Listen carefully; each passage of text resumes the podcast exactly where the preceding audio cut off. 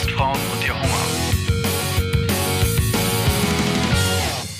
Nimm erstmal einen So, Schluck Kaffee. ja, unbedingt. Oh, So, sieht so ein bisschen aus wie Weihnachtsfeier im Homeoffice, aber das ist es nicht. Es ist nämlich tatsächlich unser erster gemeinsamer Podcast. Vorsicht, Kunst heißt ja zwei Ostfrauen, zwei Generationen und ihr Hunger. Wir haben äh, super tollen Stollen auf dem Tisch, aber um den Hunger geht es nur partiell, sondern um den Hunger nach Kunst und äh, der Lebensmittelkunst.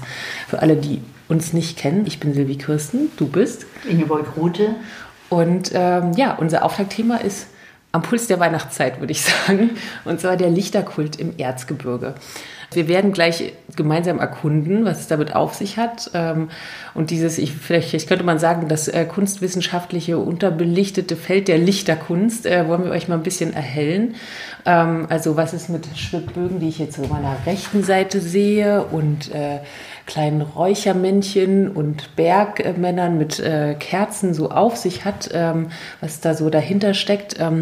Das wollen wir jetzt in den nächsten 45 Minuten gemeinsam ein bisschen klären. Und ähm, ich wollte gerade sagen, wir spekulieren mit Spekulatius, aber Spekulatius ist nicht hier. Dominosteine. Äh, Dominosteine dafür. genau, du hast zum dritten Mal geheiratet, als ich geboren bin, Genau. 1979. Ja. Ich bin Dokumentarfilmerin und bin bei meiner Recherche über die DDR-Kunst eigentlich ganz oft über Artikel von dir gestolpert. Und ich zitiere nochmal, sie hat über die Kunst des sogenannten verblichenen Landes geschrieben. Sie hat dort über redende Bilder geschrieben, die immer noch voller Emotionen sind und über Maler, die auf die Macht der Metaphern setzen. So, ich weiß, das hat mich damals berührt und ähm, freue mich jetzt, dass wir hier zusammensitzen. Und natürlich ist die Frage, Inge, du schreibst jetzt irgendwie über, ich weiß nicht, 40, 50 Jahre? Nee, ich schreibe, also in, über Kunst schreibe ich erst seit, ein, so richtig intensiv, erst seit Ende der 80er Jahre. Aber dein Herz für die Kunst schlägt schon viel, viel länger. Ja, das ist viel, viel länger und ich glaube, das kommt aus meiner Kindheit. Ich hatte, äh, ich konnte immer Folklorismus nicht leiden. Also so dieses ganze Träterei, das ganze bombastische, äh, was so in die Kitsch-Richtung ging, das hat mich immer abgestoßen. Auch bei den Weihnachtsbräuchen oder so. Ich wollte immer das dahinter wissen. Und mich haben immer die äh, Schnitzereien oder, oder auch so die Klöppeleien und, und, und alles, was mit dem Lichterkult zusammenhängt, immer mehr in seiner puristischen Form angezogen. Ich wollte immer wissen, woher das kommt und warum das so ist. Und ich hatte, ich hatte frühzeitig hatten wir in der Schule Begegnungen, zum Beispiel im, im, äh, Erd, äh, im Hammer Frohnau, da, im, Frohnau, das war eine ehemalige Münze. Und dort gab es ein Haus, da hatten ganz alte Schnitzer einen großen Berg nach, nachgeformt und jedes einzelne Detail wundersam geschnitzt. Und das war für mich einfach so ähm, eine Art von, von Volkskunst, die mit der Tritra-Tralala-Folklore nichts zu tun hat. Auch die, die, die richtigen guten Pyramiden, die, die sind also farblos. Da wird nichts rum, wird nichts ange- angeschmiert und das sieht, das siehst du, dass das nicht aus China kommt. Weißt du? Weil das inzwischen ja ein großes Problem ist, dass alles, was mal wirklich eine alte folkloristische äh, äh, Tradition hatte, jetzt so nachgemacht wird und dann eben ums entsetzlich billigere halt verkauft wird. Äh, sodass die echten, die echten Holzbildhauer da gar nicht mehr von leben können. Ich fand es ganz interessant. Also ich habe auch ein bisschen geguckt und recherchiert und gesehen, dass ja sozusagen diese erzgebirgische Volkskunst ist tatsächlich ein eingetragener Begriff, ne? Ähm, der und der sogar ähm, vom deutschen Marken- und Patentamt Mussten die auch sich das schützen lassen, weil ja der, der asiatische, respektive äh, der chinesische Markt das voll überflutet hat in den letzten 30 Jahren. Ah ja. Also Seifenolbernhau, die konnten da überhaupt nicht mehr äh, planen, die, weil die Leute natürlich immer gucken nach dem Preis. Und wenn du jetzt äh, ein Schnitzwerk hast, das macht halt ewige Arbeit. Und das muss, das kommt auch, das kommt auch von Können Kunst Ja. kommt von Können und und nicht von sowieso. Wollen, sonst Ja. hieß es Wunst. Ja, genau. Aber jetzt ist ja ganz schwer. Also erstens kann ein Zuhörer jetzt nicht sehen, was du, du hier siehst oder was wir hier sehen. Vielleicht erzählst du, erklärst du noch mal ganz kurz, was sozusagen zu dieser erzgebirgischen Kunst oder Lichterkunst wenigstens grob ähm, dazugehört. Ich meine, ich habe es jetzt schon genannt, aber das ist irgendwie auch nur mein laienhaftes Weihnachtschristgängerverständnis davon. Ähm, vielleicht sagst du noch mal, was es auch echt ausmacht, wenn du sagst, ne, das ist zum Schluss ist es wirklich eine Form von sehr, sehr hochwertiger ähm, Kunst. Jetzt ist es natürlich so, dass, äh, dass, dass man jetzt weiß, dass, dass, dass viele Leute halt wissen müssen, das eine ist die große alte Bildhauerkunst, das andere ist das, was dann äh, in, den, in den Manufakturen und Industrien dann einander nachgekommen ist. Man muss einfach wissen, dass die Holzbildhauerei ja Jahrhunderte alt ist. Und wie, wie ist sie ins Weihnachtsland, wie das Erzgebirge heißt, oder ins Lichterland äh, äh gekommen? Natürlich, weil die Bergleute ja oft äh, äh, dann auf taube Erzadern gestoßen sind und nichts mehr verdienen konnten. Und die mussten ja ihre Familie ernähren. Und dann haben, und was machten sie in den langen, langen Wintermonaten, äh, äh, den langen Winterabenden? Und da haben sie geschnitzt. Und der eine hat eben mehr Geschick gehabt, der andere, und da hat sich eben wirklich Kunst herausgeformt. Denn diese, äh, diese Schnitzkunst, das ist hauptsächlich so im 18., äh, im 16. Jahrhundert, mhm. also in der Zeit der Renaissance oder so, auch so zum Blühen gekommen oder zum Blühen gekommen aus Not. Ja. Weil ja die Erzadern äh, nichts mehr hergegeben haben. Es wurde halt immer problematischer, Silber aus den Schächten zu holen. Der Silberbergbau, den haben wir ja eigentlich schon seit dem 13. Jahrhundert. Da wurde ja das, das erst drei Jahrhunderten schon ja, ja, Schluss. Ja, so. Ja, so dass, dass weil, weil ich sag mal, wenn, wenn jemand mal nach Annaberg-Buchholz kommt, in die St. Annenkirche, da steht einer der schönsten äh, Altäre, äh, äh, die man sich nur denken kann. Und da ist die ganze Geschichte, Geschichte des Silberbergbaus abgebildet. Hans Hesse hieß der Maler. Und der hat das alles angeguckt, man kann sagen, penibel erforscht und hat das dann äh, auf Bildtafeln gemalt. Und es ist ja auch wunderschön naiv dargestellt, aber eben auch toll gemalt, halt Renaissance-Malerei. Mhm. Renaissance ja. Also dieser Hesse, hast du gerade gesagt, ne? Hans äh, Hesse, Hans Hesse hat äh, sozusagen dem Bergbau ein totales Denkmal gesetzt. Mhm. So und für uns, also sozusagen, ne, für, für jemanden externes könnte es fast wie eine Anleitung sein, sozusagen, so hat es funktioniert, mhm. so, so musst du es tun. Ähm, und gleichzeitig ist es so eine total tolle Verwebung von, also wie sozusagen die Alltags- und sozusagen die Industriegeschichte mit der Kunst- und Kulturgeschichte dann mhm. sozusagen so Hand in Hand geht. Ähm, aber was, also was was war denn damals sozusagen die Bedeutung, was glaubst du, war die Bedeutung dafür? Ja, ich glaube auch, dass, die, dass der Gedanke, dass das jetzt irgendwo so äh, riesen, eine riesengroße Kunstbedeutung hat, der war gar nicht da. Es war einfach so üblich, hing natürlich auch mit dem Zunftstolz zusammen, aber auch mit der Religion, dass man einfach äh, dem, was man da tat und wovon man lebte, so, so eine Art von künstlerischem Denkmal gesetzt hat.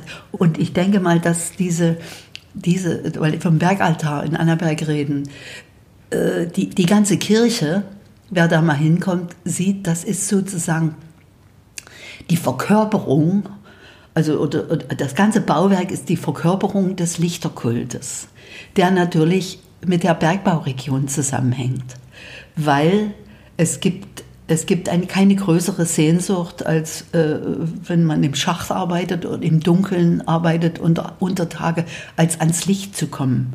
Und die Leute, muss man dazu sagen, waren ja auch sehr arm. Aber für ihren Lichterkult in den Kirchen und in den Fenstern haben sie alles getan. Und das siehst du heute noch.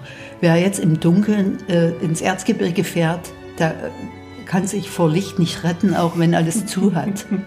Wie wir ja wissen durch den, durch den äh, erneuten knallharten Lockdown, der halt notwendig ist, äh, ist es so, dass da die Türen zu sind, aber das, das Licht leuchtet von weitem her. Auf den Bergen, überall, überall leuchtet Licht. Das ist halt ich finde das gerade ganz schön. Das, das Weihnachtsland, das Lichterland, das brauchen die Leute, sonst, wären sie, sonst würden sie wahrscheinlich wirklich äh, trau so traurig sein, dass man es gar nicht aushält. Ja.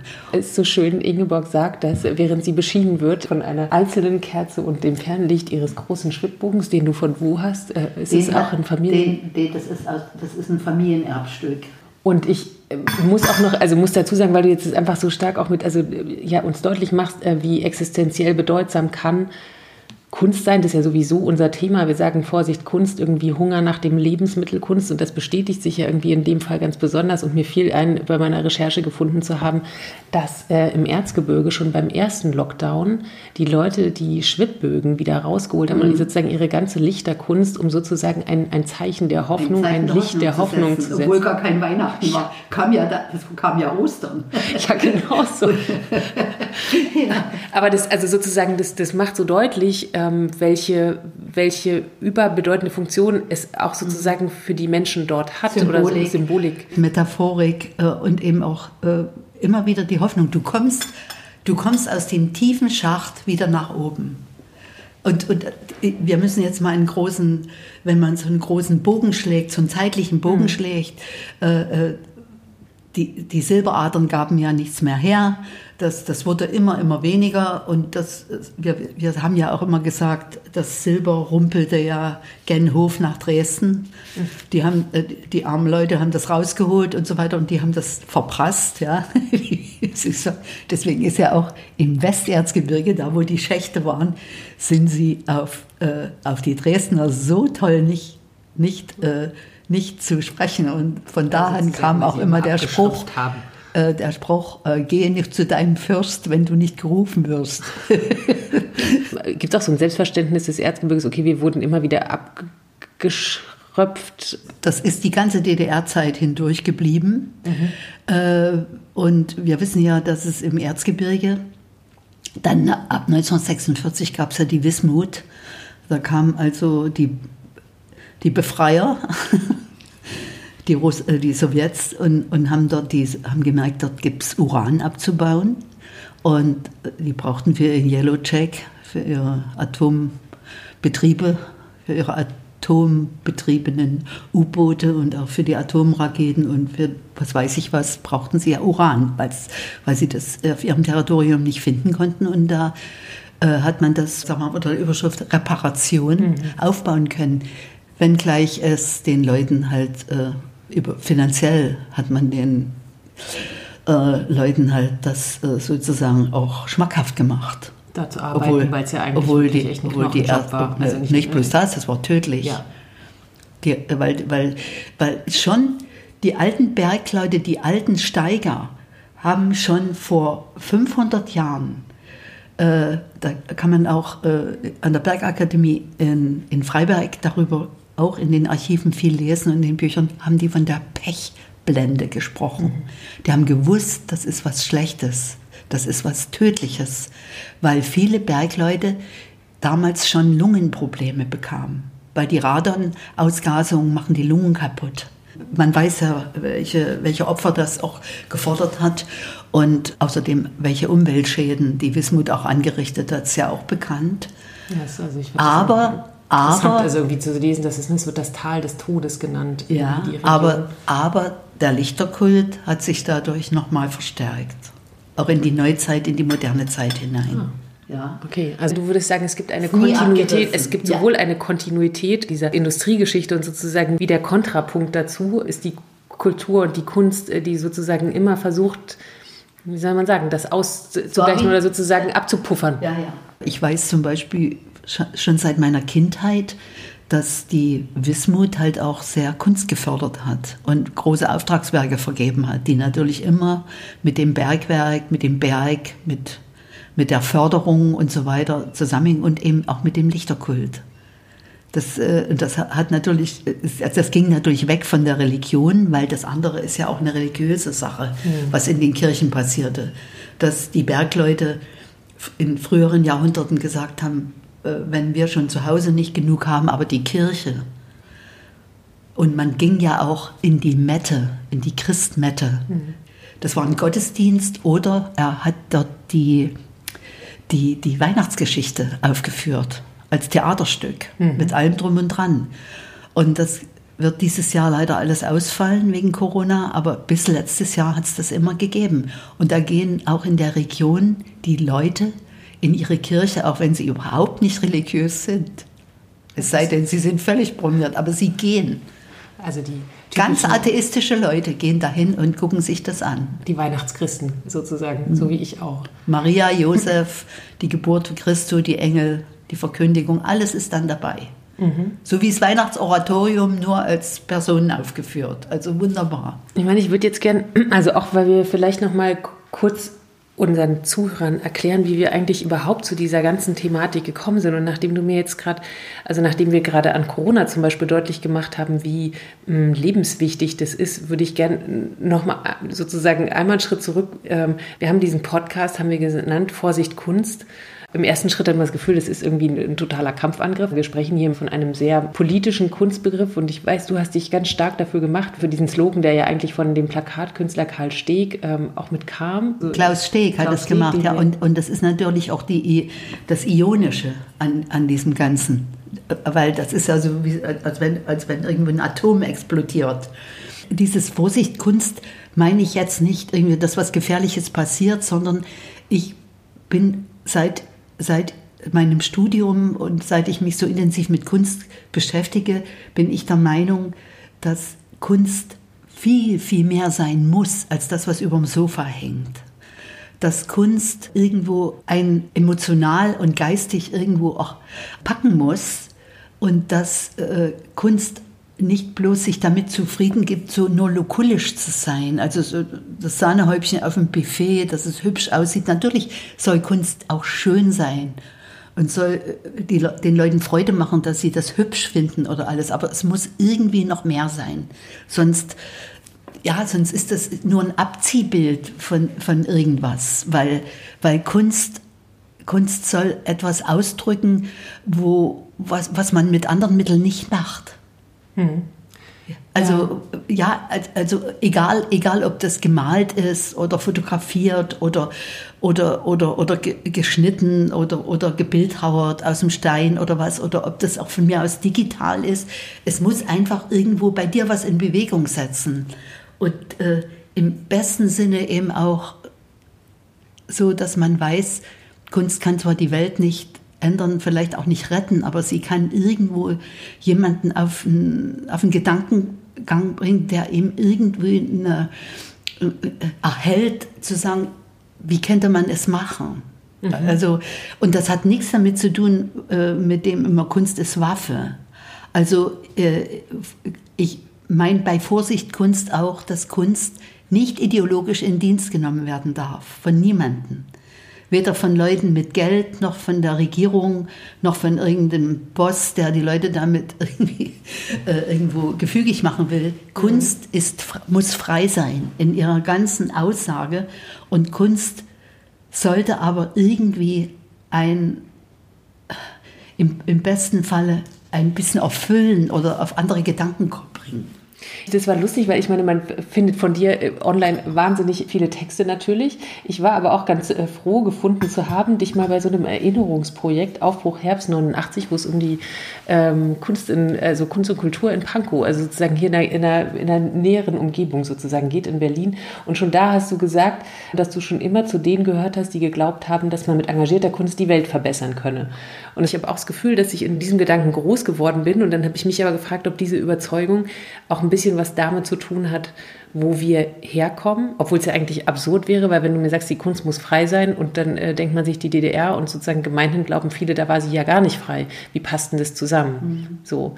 Also wo kommt denn diese Überzeugung, die du ja offensichtlich schon sehr lange mit dir trägst, eigentlich her und glaubst du, dass sie was damit zu tun hat, wo du herkommst? Ja, und ich glaube auch, äh, wenn man richtig viel geguckt hat und wenn man, ich kann mich erinnern, wir sind schon ab zweiter, dritter Klasse, sind meine Eltern mit mir einmal im Jahr nach Dresden gefahren, Kunst angucken. Und es gab ja auch, auch Ausstellungen mit moderner Kunst, natürlich immer so unter der Käseglocke, ist klar, weil, weil äh, äh internationale Kunst war da nicht zu sehen und äh, äh, auch, da war auch noch kein Gerhard Richter so wie wir ihn heute kennen, dabei.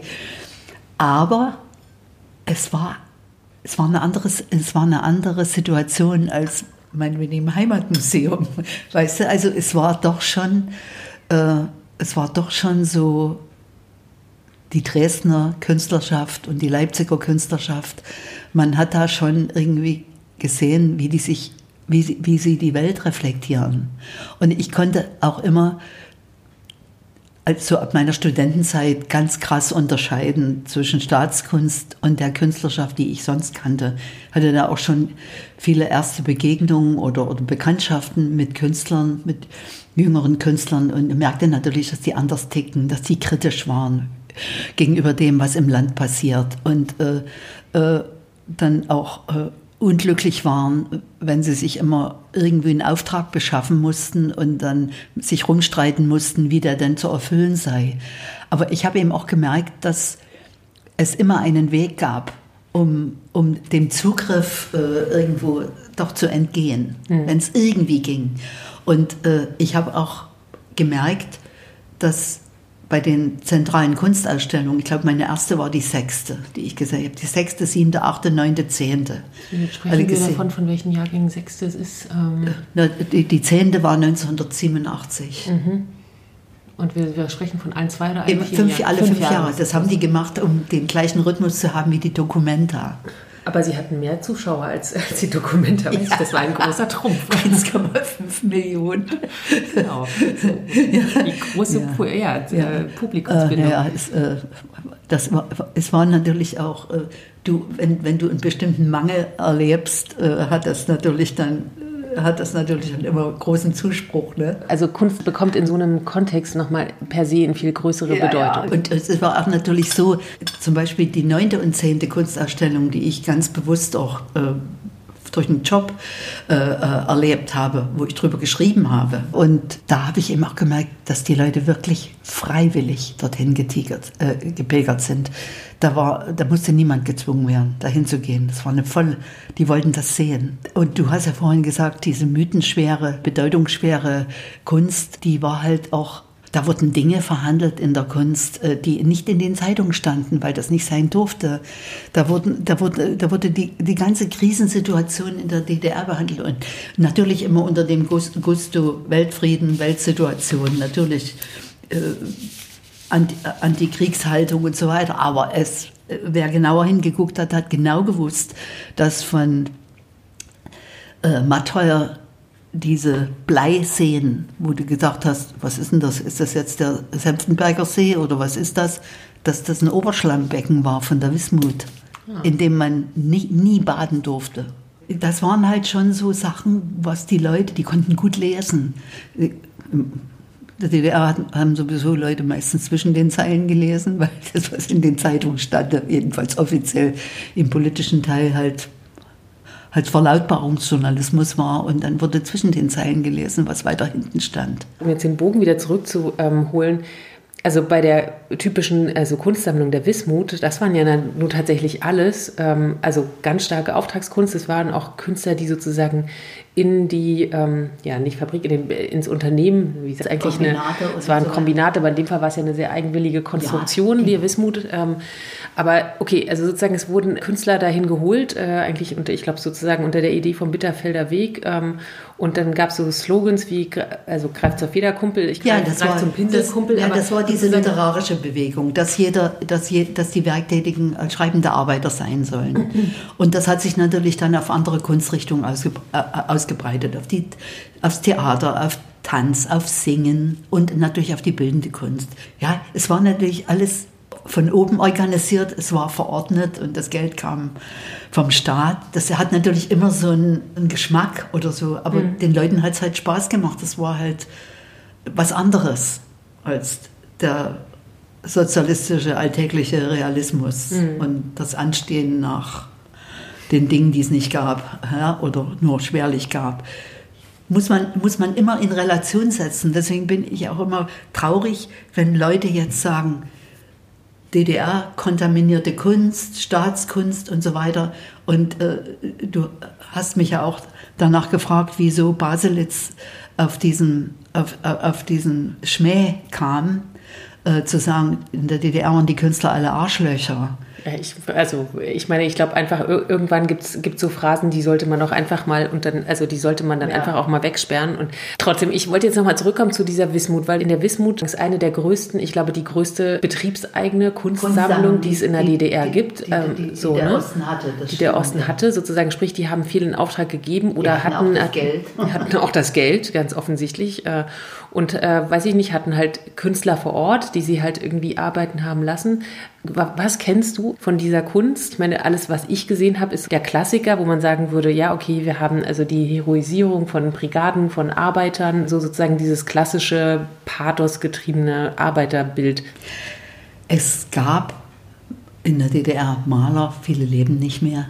Die haben natürlich äh, dieses, ich sag's mal, verordnete Heldentum. In, in der Stalinzeit hat man sogar von Proletkult gesprochen mhm. und äh, bedient. Aber es gab auch äh, ganz, ich habe diese Wismut-Ausstellung gesehen in Chemnitz vor ein paar Jahren. Da habe ich, war ich baff erstaunt, was es dort für Bilderserien, vor allem auch für Grafikserien gab. Zum Beispiel von einem wunderbaren Grafiker aus Leipzig, Rolf Münzner. Mhm. Der hatte dort Radierungen zu äh, Bulgakov, Meister und Margarita. Mhm. Äh, also äh, besser, äh, besser, besser kann man es eigentlich nicht machen. Und das haben die auch angeschafft. Also das hat die Wismut AG sozusagen auch ja. angekauft, jenseits ja. von, jenseits von, also als Mappenwerk. Okay, also cool, sozusagen, Sie haben nicht nur, nicht Sie haben platt, nicht nur nicht platt realistisch die, irgendwie Ihre, ihre nein, Arbeiter nein, abgepinselt, nicht, sondern es gab nicht platt diese Abbildung von, vom Bergarbeiter-Dasein und von der Arbeit, sondern eben richtig Kunst. Das hast du halt auch. Also diese, diese Ausstellung war für mich äh, eine Offenbarung als Sammelsurium von dem, von dem und von dem. es ist wirklich, und es wird ja auch wieder eine geben. Ich habe durch meine Recherchen irgendwie auch nur erfahren, dass es schon viele Versuche gab, sozusagen diese ja wahnsinnig große und damit dann eben auch schwierig zu handelnde Sammlung irgendwie wieder ja, weiß ich nicht, in irgendeine Form von Dauerausstellung zu bringen. Weißt du, was weißt du da mehr? Also ich weiß nur, dass es, äh, wenn Chemnitz 2025 als europäische Kulturhauptstadt sozusagen gab, dass es dann diese, auch die Wismut mitmacht und dass es dann eine große Ausstellung geben soll. Es gibt sozusagen noch zwei, zwei Themen oder zwei Fragen. Ich meine, ich, ich finde es ja irgendwie ganz schön. Ich meine, im ersten Moment, als du mir gesagt hast, ich möchte gerne die Lichterkunst machen, dachte ich so, ah ja, okay, ist ja so ein kleines Nischenthema. So. Und wenn man dann plötzlich irgendwie schaut, also ist es jetzt nicht nur irgendwie ein, die individuelle individuelle Nostalgie der Ingeborg Rute, die Lust hat, irgendwie mal sozusagen diese, ähm, diese Kunst irgendwie aus ihrer Heimat zu rehabilitieren, sondern es gibt gerade interessanterweise, irgendwie gibt es gerade äh, aus mehreren ähm, Richtungen einen großen ja, Fokus auf, auf diese Kultur und Kunst, die in deiner Heimatregion entstanden ist. Und du hast es gerade schon gesagt, einmal ist es äh, Chemnitz 2025, sozusagen europäische Kulturhauptstadt ähm, wo plötzlich das wieder in den Fokus gerät. Und dann ist es ja auch noch äh, ein zweiter Aspekt, nämlich das UNESCO-Weltkulturerbe. Ja. So man nannte ja im, im, frühen Mittelalter nannte man die Gegend ja Miriquidi. Das heißt also Dunkelwald, Finsterwald, Dunkelwald. Äh, nicht zu verwechseln mit Transsilvanien, was hinter den schwarzen Wäldern heißt. Ah, ja, das ich auch gleich ja, genau, da wird, das wird gerne verwechselt. Dann ist es eben einfach, das ist so, dass man einfach sagt, diese Geschichte dieser Region, die man jetzt auch bis ins Böhmische, bis in den Böhmerwald hinein mit einbezieht. Weil das war ja früher alles mal, das war ja nicht getan, da gab es ja keine äh, äh, Grenze nach Tschechien, ja. sondern Böhmen war ja irgendwo mal hin, mal her, weiß man, das war ja alles ein riesengroßer schwarzer Wald und in dem gab es eben auch Bergwerke. ja, und äh, ich denke mal, dass das jetzt auch gemeinsam betrachtet wird, ist auch europäisch, politisch und sozial wahnsinnig wichtig. Dass also der heutige tschechische Teil äh, dieser Bergbauregion genauso mit einbezogen wird. Und du siehst das auch alle Jahre, dass die alle irgendwo, die treffen sich, was jetzt nicht geht. Und dieses Jahr gibt es die großen Bergparaden nicht, die immer, die immer vom ersten Advent bis zum vierten Advent wo sie immer in Annaberg-Buchholz endete am vierten, also die großen Bergparaden, wo die alle dabei waren. Mhm. Da kommen immer ganz, ganz viele aus, aus der böhmischen Gegend, da kommen die, die ganzen Bergaufzüge aus dieser ganzen erzgebirgischen Gegend und die laden halt auch immer Leute von anderen Bergbaugegenden ein aus Europa. Also zum Beispiel nicht bloß aus dem Ruhrgebiet oder aus dem Mansfeldischen Kali-Bergbau, mhm. sondern auch aus französischen Bergwerken, aus italienischen Bergwerken. Das sind immer diese Bergorchester oder wie man die nennt. Also es ist ja wie, wie so eine Theatervorstellung, wie eine. Prozession. So war das ja auch früher mhm. dabei. Und das fällt dieses Jahr leider alles flach. Da muss man sich die Konserven angucken vom, von den vergangenen Jahren. Und äh, ja, ich, äh, ich habe das äh, nur ein paar Mal erlebt, weil ich immer so kalte Füße gekriegt habe. Es ist immer so furchtbar kalt. Also Jetzt stundenlang wir, sitzen wir beruhigt in Ingeborgs Berliner Wohnung mit Fußbodenheizung und haben es warm. Aber grundsätzlich würdest du sagen, sozusagen dieser, ich meine, manchmal belächelt man ja, ich sage jetzt gerade diese großen Titel, irgendwie Kulturhauptstadt, UNESCO Weltkulturerbe, da hat man mal so das Gefühl, okay, jetzt wird so ein bisschen ein Image aufpoliert oder so. Aber würdest du sagen, ja, das ist verdient und nicht nur verdient, sondern wirklich eine große Chance, zu sagen, da jetzt so drauf zu gucken, in eine über 800-jährige Bergbaugeschichte, die eng verwoben ist mit einer Kulturgeschichte, um sozusagen da jetzt, da jetzt drauf zu schauen, was, hatten das, was hätte das für ein Potenzial? Das hat äh, als äh, UNESCO-Welterbe nicht bloß ein riesengroßes historisches Potenzial, sondern auch ein aktuelles Potenzial. Wie gesagt, Bergbau gibt es dort schon seit dem 13. Jahrhundert, aber eben sehr... Äh, ja, die Technik war nicht weit, also sehr vereinzelt und so weiter. Aber das, so richtig losgegangen ist es halt so um 1500. Und das war nach der Entdeckung Amerikas, brach dort das große Berggeschrei mit Y geschrieben aus. Und das wird heute von den, von den Historikern eingestuft wie das Klondike-Fieber. Mhm. Es kamen schon damals, äh, so um 1500 und danach, Menschen aus aller Herren Länder dorthin äh, und haben sich dort verdingt im Bergbau. Und das Gleiche hat sich 1946 nochmal ereignet. Mhm. Das heißt also, so eine Art von Arbeitsglobalisierung. Weißt du, diese Region ist durch den Bergbau wohlhabender geworden. Mhm. Dann äh, wurde es wieder problematischer und dann ist sie nach dem Krieg wieder wohlhabender geworden. Mhm. Wie auch immer, mit allen Kollateralschäden, äh, mit vielen, vielen krank gewordenen Leuten, auch Frauen, wieder Erzwäscherinnen und so, alle, die nicht mehr, nicht lange gelebt haben, ist alles, wie gesagt, riesengroßer Kollateralschaden, immer dann, wenn es um, äh, um äh, große ja, Gewinne geht, ja, um große Verluste. Und ja, um, ums Uran geht, ja. das ist natürlich klar. Aber, aber nach, nach 1990 wissen wir ja, dass dort im Prinzip die Industrien alle wie, wie, wie, wie beim Dominoeffekt weggebrochen sind und die Region sich halt schwer berappelt hat mit Kleinhandwerk, mit Kleinbetrieben, mit Kleinsachen und oder eben auch mit der Spielzeugindustrie und mit dem und mit dem. Aber äh, sie fühlten sich schon auch, glaube ich, sehr abgehängt. Mhm. Und äh, ich, ich habe das Gefühl, sie haben einen unendlichen Stolz, mhm. so ähnlich wie ihre Nachbarn in, in, im heutigen Tschechien dass diese Region jetzt derartig aufgewertet wird, dass man weiß, das hat eine große Historie, eine gemeinsame Historie. Es gab dort schon immer Zusammenkünfte aus Herren äh, aller Länder, die sich vertragen mussten. Die haben das gemeistert und dass sie jetzt sagen, und jetzt wird das erkannt. Äh, wenn du dort äh, aus Annaberg rauskommst, Annaberg-Buchholz rausfährst und an den Hängen Richtung Tschechien, Bärenstein, stehen überall Strohpuppen und da stand, steht dran, Hurra, wir sind Weltkulturerbe. Ich meine, das, das, das, das, Licht, das, das berührt total. Und ich dachte aber, was ich mir vorstellen könnte, oder wenn ich jetzt drauf gucke, ne, was, was auch für mich eine, eine total ja, also ersta erstaunliche Entwicklung war, wenn wir nochmal zur Kunst zurückkommen. Ich war auch vor zwei Jahren das erste Mal bei dieser Pochenbiennale in Chemnitz halt eine Biennale für multimediale Kunst, die ganz stark sich sozusagen mit der regionalen Geschichte auseinandersetzen und zum Beispiel Wismut war also das erste Thema, wo sie, was sie halt irgendwie auch künstlerisch aufgearbeitet haben und deren Ansatz ist auch sozusagen, ne, wir, wir lernen aus allem hier, sozusagen auch aus den Krisen hier. Ja. Nicht nur zu sagen, okay, was haben wir hier alles an Prunk und sei es irgendwie der Annaberger Altar, über den wir gesprochen haben, oder so, sondern auch irgendwie eine, eine Art von Fähigkeit, immer wieder äh, in der DDR hätte man gesagt, aus Scheiße Bonbon zu machen, aber sozusagen auch immer wieder anzufangen, sozusagen ja. die Hoffnung, sozusagen das immer Licht wieder. immer wieder zu sehen. Immer ne? wieder, ja. ja so. Ich glaube auch, äh, dass das für die,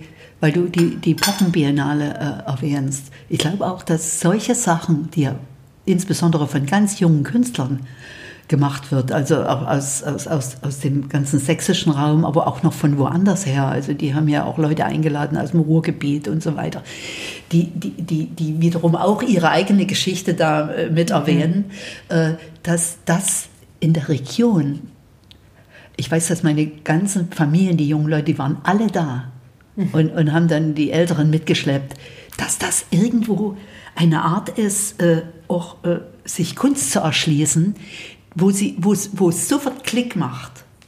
Weißt du, wo, wo du nicht irgendwie äh, was implantiert kriegst, was dich noch nie oder vielleicht schon immer interessiert hat, sondern dass das einfach unmittelbar mit dir, mit deinem Wurzelgrund was zu tun hat. Mhm. Dass du weißt, aha, das ist die Geschichte der Gegend, äh, in der, aus der ich komme und ach, guck mal einer an, das ist, das ist ja interessant. Weißt du, so, also dieser Weg, äh, Kunst zu den Leuten zu bringen, obwohl, obwohl das von ganz jungen Leuten gemacht worden ist. Und die haben es die haben's geschnallt, wie man ans Publikum rankommt, ohne es zu verblitzen. Mhm. Weißt du? Voll interessant. Also schön, dass du jetzt dazu kommst. Ich hätte mich noch gefragt, wir müssen tatsächlich ja dummerweise zum Ende kommen, sozusagen. Inwiefern kann denn, also wir haben jetzt irgendwie auch verstanden, das ist eine also es ist eine reiche ähm, Region, aber es ist sozusagen auch eine extrem gebeutelte Region. Eine gebeutelte Region und äh, auf der, auf eine reiche Region, reich an Tradition, reich an Lebenserfahrung, aber äh, es ist auch äh, eine Region, die, äh, äh, sagen wir mal, ökonomisch so reich nicht ist. Mhm. Weißt du, also das hat sich ja alles sehr schnell auf, äh, aufgebraucht oder auch die ganze, dieser Reichtum durch die Wismut hat sich in Luft aufgelöst. Insofern, dass es zu Ende ging und dass die Leute eben äh, schwer dafür bezahlt haben, mit Leib und Leben und Gesundheit. Genau, und die Frage ist, inwiefern glaubst du eben auch, kann Kunst, ich meine, das sind ja auch, also das sind ja auch wahnsinnige Verwerfungen, die da bis heute immer noch, also sozusagen existent sind. Du, du sprichst von diesen, also von den Toten. Ich habe vorhin gesagt, das wird auch das Tal des Todes genannt, so, ne? Das sind auch, also da sind ganz mhm. viele Tabuthemen, da sind das auch wahnsinnig viel unter, also sozusagen unter den Teppich geschoben worden. Ne? Und inwiefern kann. Offiziell wurde nie darüber geredet mhm. bis 89. Und erst dann, erst dann war das möglich, äh, da mal in die Region zu gehen und Fragen zu stellen.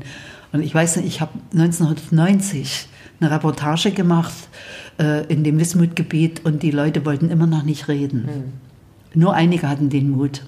Ja. Weißt du, die, die wollten immer noch nicht reden, weil, weil sie erstens mal fiel es ihnen zu schwer und zweitens, auch, es war halt auch bitter, was da hochkommt. Und dann ist eben umso mehr die Frage, inwiefern, und da kommen wir jetzt vielleicht irgendwie zu unserem allerletzten Punkt, also kann Kunst da vielleicht was aufbrechen? Und du hast mir ganz leidenschaftlich, passioniert von Andreas Mühe erzählt, ja, äh, der, der, Fotograf. der Fotograf, der ja auch quasi aus der Region der kommt. Der ist in Chemnitz geboren, in einer Theaterfamilie, ist der Sohn von Ulrich Mühe dem berühmten Schauspieler mit aus dem Leben der anderen, der leider nicht mehr, mehr lebt. Äh, und seine Mutter ist eine Theaterregisseurin und die war in Chemnitz am Theater. Und er und sein Bruder sind dort geboren und aufgewachsen. Und dann sind sie mit den Eltern irgendwann nach Berlin gezogen. Aber er hat immer noch eine starke Verbindung dahin. Und Andreas Mühe hat ja angefangen vor einem Jahr die äh, Heldengeschichte von Tschernobyl von diesen Liquidatoren von Tschernobyl sozusagen in Fotografie umzusetzen, mhm. also als, als, als Körperinszenierung. Er hat, äh, hat da einen Schauspieler, der immer diese, diese ich nenne es mal Kostüme anzieht, so dass die mit, mit den Schutzanzügen, mit den Skapandern da wie nach dem Störfall in Tschernobyl 1986 halt passiert ist. Und das ist eine ganz tolle Fotoserie geworden, die eigentlich auch ein ziemlich äh, in die Herzkammer sticht, wenn man das so sieht. Und die ist zu sehen gewesen jetzt ab September in der St. Matthäuskirche in Berlin. Und er erzählte nur, dass er jetzt auch mit der äh, mit Chemnitz mit der Wismut arbeitet und seine Heldenserie fortsetzt mit diesen Leuten aus der Wismut, die sozusagen auch äh, Opfer gebracht haben oder Helden sind äh, oder gescheiterte Helden sind für etwas, was uns allen nicht genutzt hat, nämlich, nämlich Uran, hm. Yellow Jack für die Russen, für die Sowjets, für ihre Bombe, für, für alles, was ist. Wie sinnlos das ist, dieses teilweise Heldentum ist. Und er ist wohl auch angesprochen worden, dass er da irgendwo 2025 da irgendwie mitmacht. Und das würde mich sehr freuen, weil ich finde, ich finde, das ist vielleicht ein bisschen, manchmal ein bisschen kompliziert, weil man immer da viel zu, äh, was erläutern muss. Aber ich glaube, ich glaube, das, das begreift dann am Ende jeder. Und das ist keine, keine Kunst, die etwas äh, ab, nur bloß abbildet oder irgendwo äh, äh selbst selbstbezüglich irgendwie was macht, sondern das haut schon rein. Also auch in unsere, auch in die Geschichte, auch in die DDR-Geschichte und in die Geschichte dieser Region. Hm. Und dann vor allen Dingen auch so wichtig, ähm, ich meine, ich weiß nicht, inwiefern sich Andreas Mühe bisher schon mit seiner Heimat sozusagen so auseinandergesetzt hat. Ich weiß nicht, seine familiäre Herkunft hat da viel zum ja, Thema ja. gemacht, ne? Aber inwiefern inwiefern ja. es halt wichtig ist, dass so jemand, der ja irgendwie, ich meine, der ist in demselben Jahr geboren wie ich, 79 und ist äh, so zu internationalem Ruhm äh, gelangt, so, ne? Und jetzt äh, auch wieder mit diesem Licht auf seine Region zu schauen, ist natürlich. Das ist toll. Vor allen Dingen ist es eben auch so, dass er im Prinzip wenn er diesen Bogen bis Chemnitz zurückschlägt, dann ist es auch einfach so, dass er von der von der äh, von diesen von dieser in Anführung Heldenserie von Tschernobyl sozusagen äh, das Ganze jetzt zurückführt auf das auf die Region, wo wo Yellow Jack hergekommen ist. Mhm. Die, erste Mal, die, die am Ende die Reaktorkatastrophe von Tschernobyl überhaupt erst möglich gemacht hat oder bewirkt hat, also weil dort was schiefgegangen ist. Mhm das ist, das, ist schon, das ist schon irre, dass er das jetzt so zurückführt und ich glaube, da werden die Leute auch sehr mitgehen. Ja, ich, also ich, ich merke jetzt schon, wie sich mir die Nackenhaare aufstellen und ich irgendwie so leicht gerührt bin. Ähm, da sind wir kurz vorm Ende und er er geht aber auch so weit, also ich habe ja schon gesagt, Andreas Mühe macht irgendwie auch wahnsinnig viel, also es geht immer auch viel um Familie, Herkunft und seine eigene Geschichte und vielleicht ähm, schließen wir den Bogen mit, mit auch wieder Lichterkult, also selbst diese große Figur hat das Thema erkannt, was irgendwie heute bei uns lange das Thema ist, nämlich dieser Lichterkult und er hat dem auch ein künstlerisches Denkmal gesetzt, nämlich durch eine Arbeit, äh, wovon du auch ganz fasziniert warst. Ja, der hat jetzt in der St. Matthäuskirche hat er große Lichtkästen, in denen Tannenbäume brennen. Und das sind die Tannenbäume seiner Kindheit. Also es sind eigentlich also es sind Fotografien, ne, das sozusagen in Leuchtkästen. Das sind auf, ja. Fotografien in Leuchtkästen und er hat er hat aber äh, diese die er hat wahrscheinlich immer Fotos gemacht, weil er schon immer fotografiert hat, hat er Fotos gemacht seit seiner Kindheit mit mit wahrscheinlich auch mit Lücken oder so von Tannenbäumen. Hm.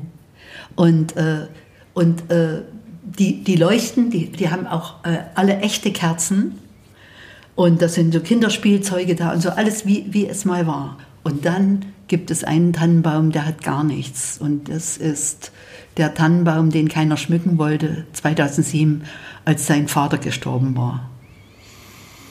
Der ist ohne, ohne alles, ja. Und dann hat er aber wieder eine Form von Licht gefunden und danach genau. es weiter. Ja, Okay, das, äh, das ist wichtig, sozusagen für den Bogen zu schließen mit dem Blick der Hoffnung. Und wie schmückst du deinen Tannenbaum? Habt ihr einen? Da draußen, da steht da draußen. Ah, der hat Wurzeln. Also ihr seid, ihr seid, nach, ihr seid, nachhaltig, das ist toll. Äh, das ist auch wichtig, dass wir das hier kommunizieren. Der Hauptsache, er hält noch ein paar Jahre durch mit seiner Wurzel auf dem Balkon. Ja, den schmücken wir.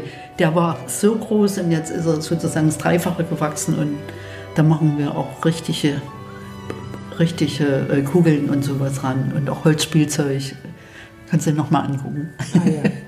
Also wir können, ich weiß noch gar nicht, ob wir schon so einen Ausblick, einen Hoffnungsausblick auf das nächste Jahr machen können, aber welches thematische Licht glaubst du denn, wollen wir irgendwie im nächsten Jahr bei, in den, ja, ich, alle vier Wochen wollen wir rauskommen, haben wir gesagt. Ähm, und was äh, würdest du erleuchten wollen? Und dann muss ich mir natürlich überlegen, ob ich da mitgehe, aber ja. du kannst ja schon mal Anträge stellen. Ja, ich bin voller lichter Hoffnung, dass äh, der Lockdown irgendwann mal Geschichte sein wird, dass die Museen wieder öffnen.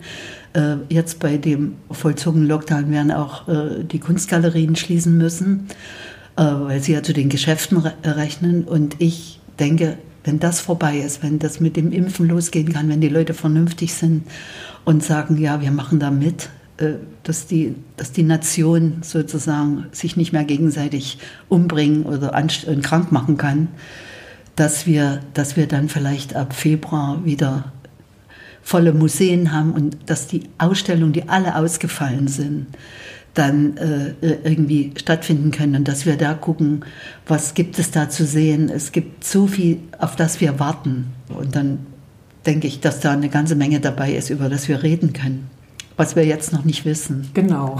Dann sage ich dir frohe Weihnacht, äh, frohe Weihnacht irgendwie allen unseren Zuhörern. Kommen Sie gut durch die restlichen. Dir und Ihnen allen auch. Ja, ja genau. Und äh, ja, dann heißt es irgendwie in 2021 wieder ähm, Vorsicht Kunst, der Podcast zum ja, Lebenshunger nach Kunst, was ein Herr Drosten kann, nämlich einen Podcast machen kann, nämlich die Kunstexperten auch. Und lassen Sie sich überraschen, womit wir dann kommen. So, und jetzt Kekse! Komm, ich auch noch mehr. Machst du aus? Ja, na klar.